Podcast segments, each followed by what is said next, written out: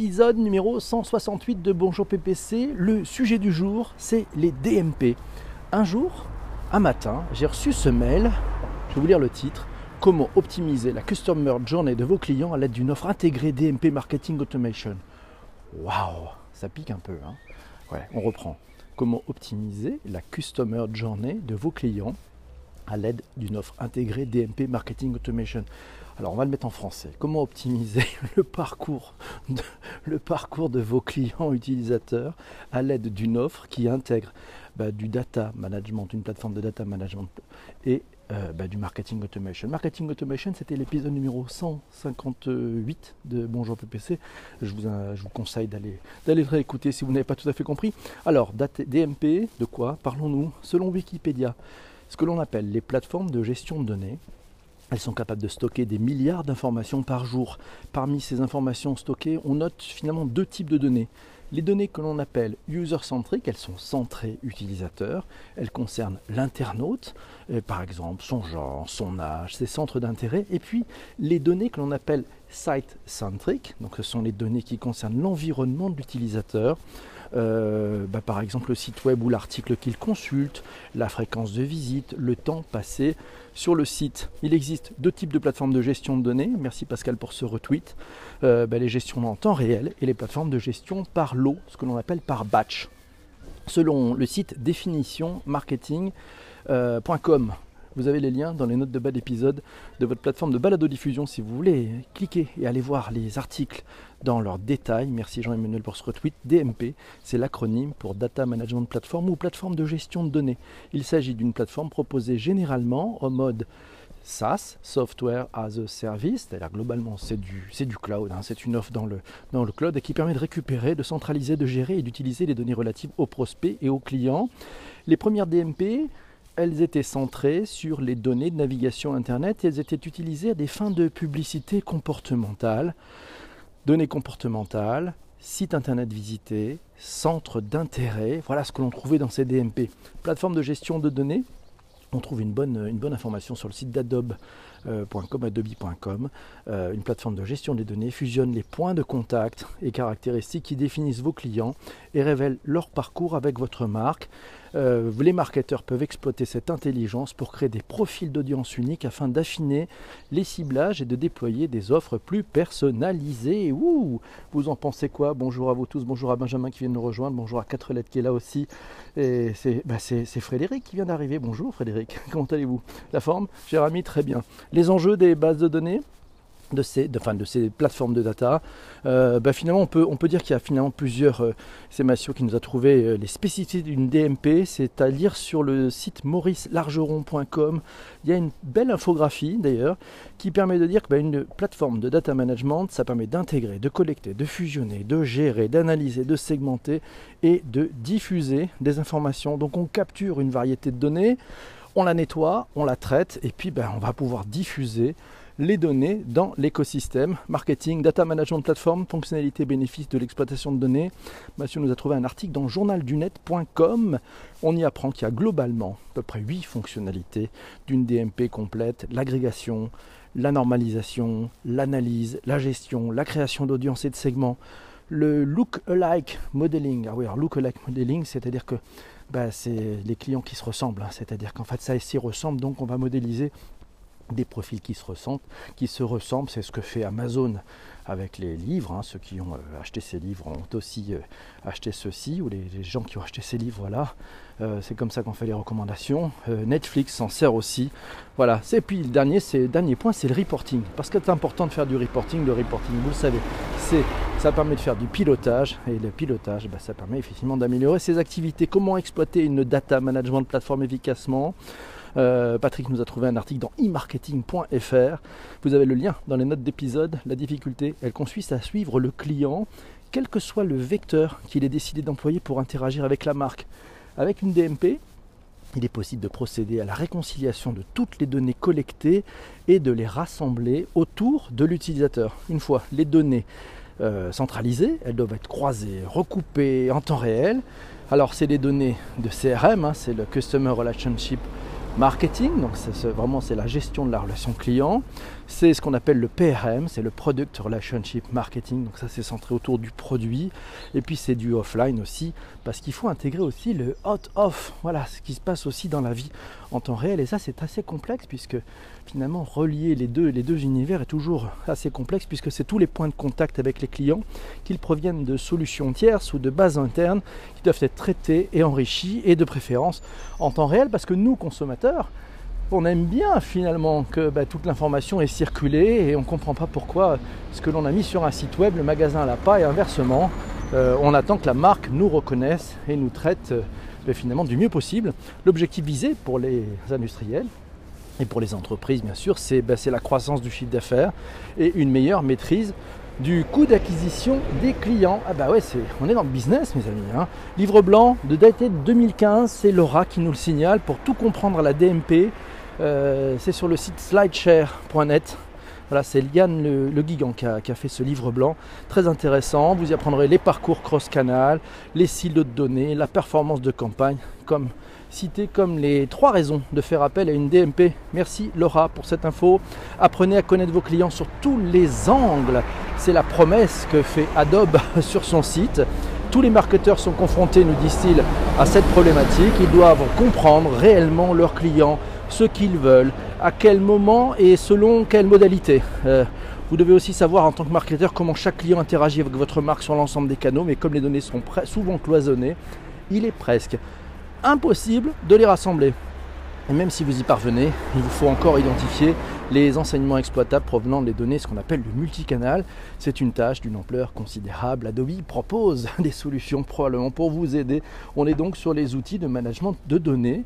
Euh, nous, dit, nous dit Benjamin, ben oui, c'est sur ces plateformes, sur ces plateformes de, données, de management des data, des données clients, des données utilisateurs, de vos comportements. Comment fonctionne une data management plateforme? Euh, Patrick nous a trouvé euh, un chouette article sur le site de yonos.fr. Ça s'appelle, alors on, y apprend qu'il y, a plusieurs sujets, ça devient technique. Hein. Il y a ce qu'on appelle la First Data Party. C'est les données collectées par les entreprises ou les annonceurs. Après, on apprend qu'il y a la Third Data Party. C'est la donnée troisième niveau. Alors elle, elle provient de tiers et elle est souvent achetée auprès d'agences médias ou de fournisseurs de données.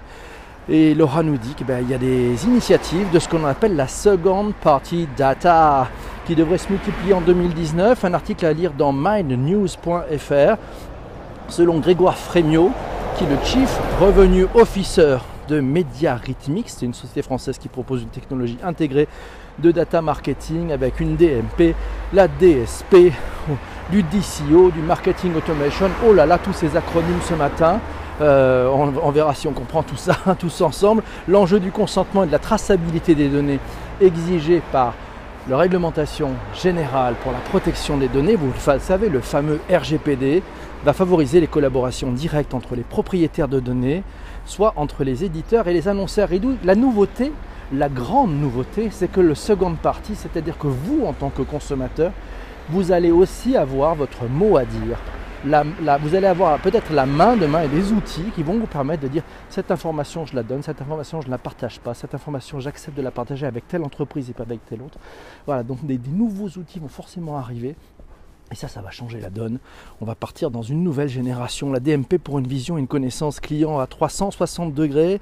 Un article vu dans Hab2B, achat B2B.com. Voilà, une infographie sympa. Le data management consiste à ordonnancer toutes les données collectées par l'entreprise et à les valoriser. C'est un outil d'analyse et d'aide à la décision en matière de marketing et de commerce. Le data management, il a pour but d'optimiser la performance commerciale des entreprises DMP les cinq questions que vous vous êtes peut-être déjà posées ou pas du tout. Toujours trois lettres, les acronymes du DMP. Oui, quatre lettres, il a raison. Merci beaucoup. Euh, euh, donc c'est Yann Gabé, qui est directeur Europe du Sud d'une agence qui s'appelle NetBooster, qui le dit. Il s'agit d'une plateforme qui permet de stocker des données froides et des données chaudes et de les activer en temps réel au sein de canaux de prise de parole tels que l'emailing, le display, hein, donc ça c'est la, publicité et l'affichage sur le net, et puis le mobile aussi. La DMP permet ainsi à un directeur média d'utiliser les données marketing pour optimiser ses achats sur Internet et ben, aussi ben, pour utiliser les données médias pour optimiser ses process marketing. Massio nous a trouvé une, belle cartographie des acteurs, elle date du deuxième euh, trimestre 2017.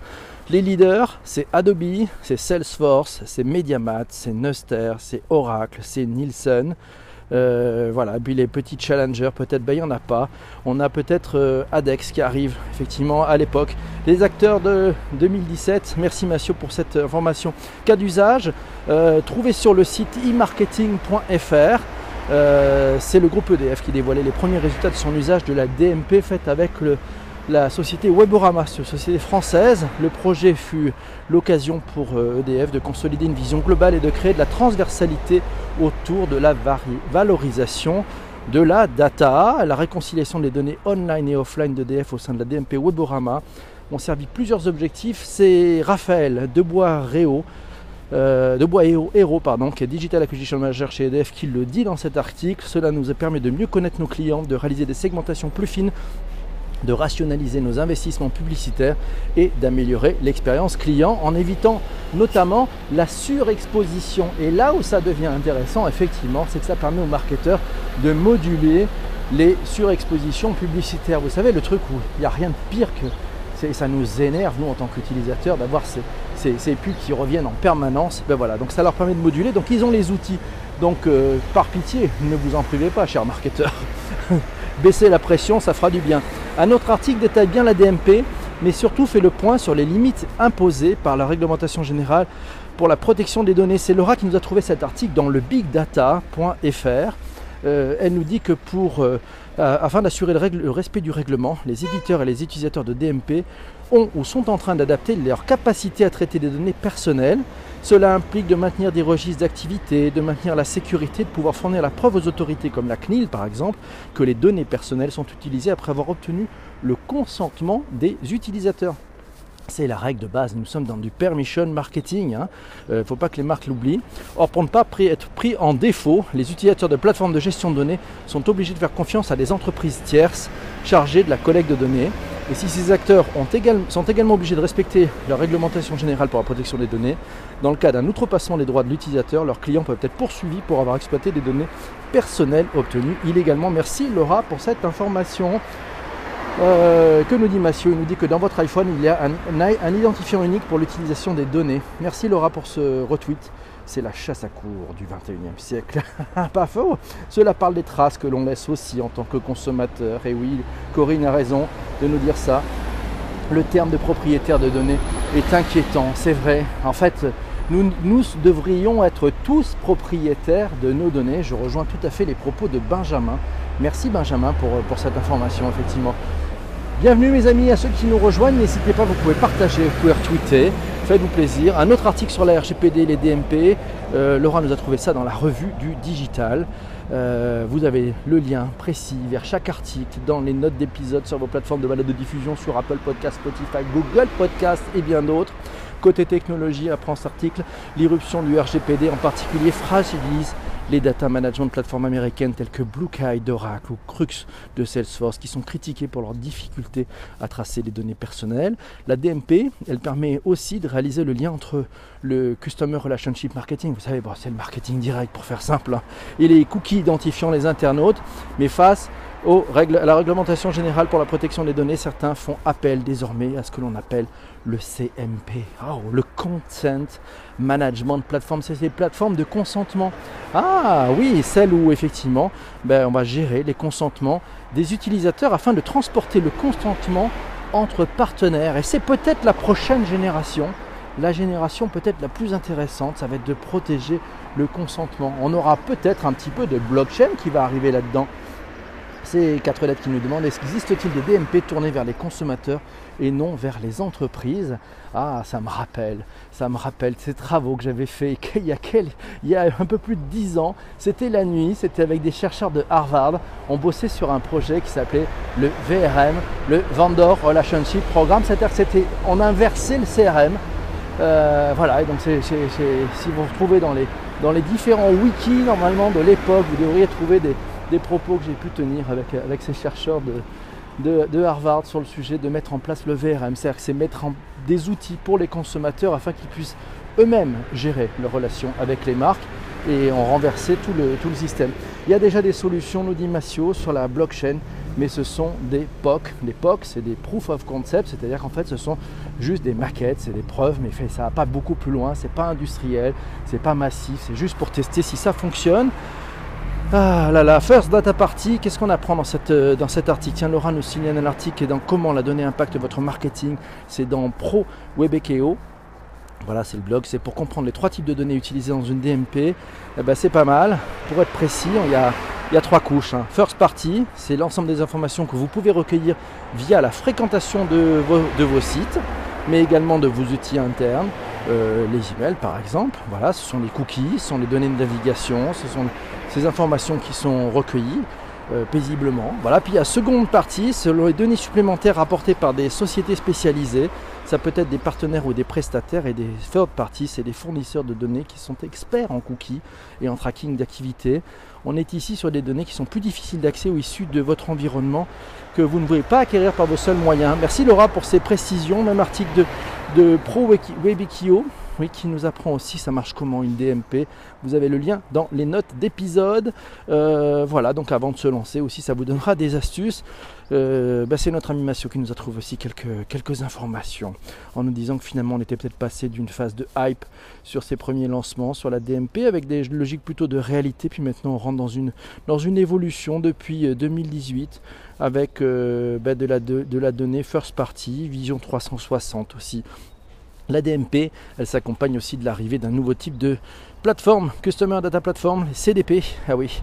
Alors, euh, bah, c'est avec des fonctionnalités qui sont à la fois la, centralisation, l'augmentation, euh, avec des gestions anonymes mais aussi individuelles, avec des données qui sont euh, plutôt persistantes, alors qu'avant c'était éphémère dans une DMP, des données first party et puis des données orientées très clairement CRM. Un tweet de Mathieu Flegg euh, qui dit qu'alors que la plupart des entreprises maîtrisent à peine leur data management platform, il est déjà temps de la compléter avec une Customer Data Platform, une CDP, bien vu, de la DMP à la CDP. Et eh ben voilà, donc ça fait que la CDP, une fois qu'on la, DMP prend ce qu'on appelle finalement la connaissance, et puis après la CDP prend tout ce qui est considération, décision, service, et puis surtout ce qu'on appelle aussi la rétention, c'est-à-dire faire en sorte que le client ne parte pas. Quatre bonnes questions avant de lancer sa data management plateforme, un article trouvé par Massio. Il nous donne aussi des définitions vues dans le bigdata.fr. Et puis, euh, bah, il y a des quelques articles effectivement dans e-marketing.fr à lire. Vous avez tout ça dans les notes de bas d'épisode. Attention à la RGPD, dit Sandrine. Merci Sandrine d'être là. Elle a raison. Et oui, c'est la clé. Et c'est vrai qu'on voit peut-être ce changement. Et puis la question qu'on peut tous se poser, allons-nous avoir, nous tous, des outils pour pouvoir mieux gérer euh, pour pouvoir mieux gérer notre information, pour pouvoir mieux gérer nos informations et les maîtriser en fait totalement à qui nous décidons d'affecter telle ou telle et pour quel est tel service. Voilà, c'est peut-être cette maturité-là que l'on va voir arriver dans, dans quelques années. C'est super intéressant de la DMP à la CDP, nous dit Shadia. Et oui, et oui, le Consent Data Platform, c'est pas mal cette histoire aussi. Hein. Euh, moi j'aime bien cette histoire. Alors on a eu Customer Data Platform et puis je pense que ce que nous disait euh, Laura sur cette, euh, ce, ce, ces plateformes de consentement, je pense que c'est aussi la clé. Adobe, c'est pas que Photoshop, nous dit, Patrick, non, c'est un acteur majeur de la donnée. C'est vrai. Alors le Sales Management Platform, une SMP. On a beaucoup d'acronymes ce matin, j'en suis fortement désolé. Mais l'idée aussi, c'est de vous donner les clés pour bien comprendre euh, ce dont il s'agit. Hein. C'est-à-dire si on vous parle de DMP, bah, je pense que maintenant vous pourrez euh, expliquer ce que c'est et puis bah, ne plus être comme je l'ai pu l'être il y a quelques années comme une poule devant une pendule en disant mais que quoi s'agit-il? Une DMP What Voilà. Mes amis, merci beaucoup. Un jour on arrêtera la novlangue et puis un jour, et puis un jour, Corinne a raison pour finir cet épisode, nous arrêterons la novlangue et ça sera pas trop mal hein voilà, j'espère que vous avez appris plein de choses. On se retrouve très très vite pour un prochain épisode de Bonjour PPC. À très vite.